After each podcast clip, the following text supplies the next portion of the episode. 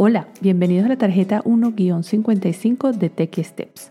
En esta tarjeta vamos a explicar cómo tener acceso rápido para aplicaciones útiles. El iPhone ofrece un centro de control que no es más que un panel que permite el acceso directo a aplicaciones de mucha utilidad. Desde el centro de control se puede activar o desactivar de forma rápida el modo avión, Wi-Fi, conexión celular o Bluetooth, solo para dar algunos ejemplos.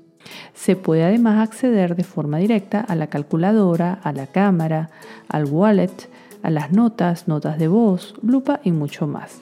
Te enseñamos cómo usar el centro de control en esta tarjeta de Techie Steps.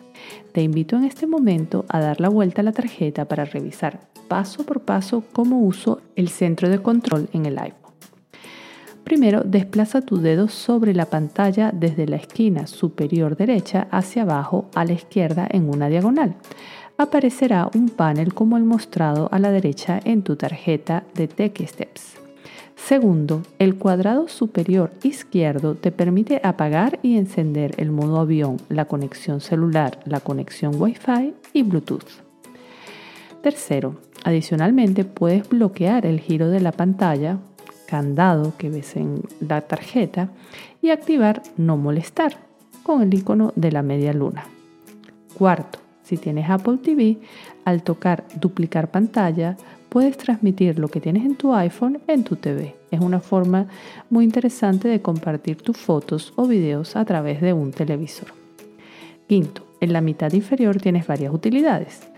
Primero, la linterna del iPhone para encender o apagar segundo el temporizador, la calculadora, la cámara, la alarma, grabar pantalla, la billetera digital, al volante, lupa, notas y notas de voz.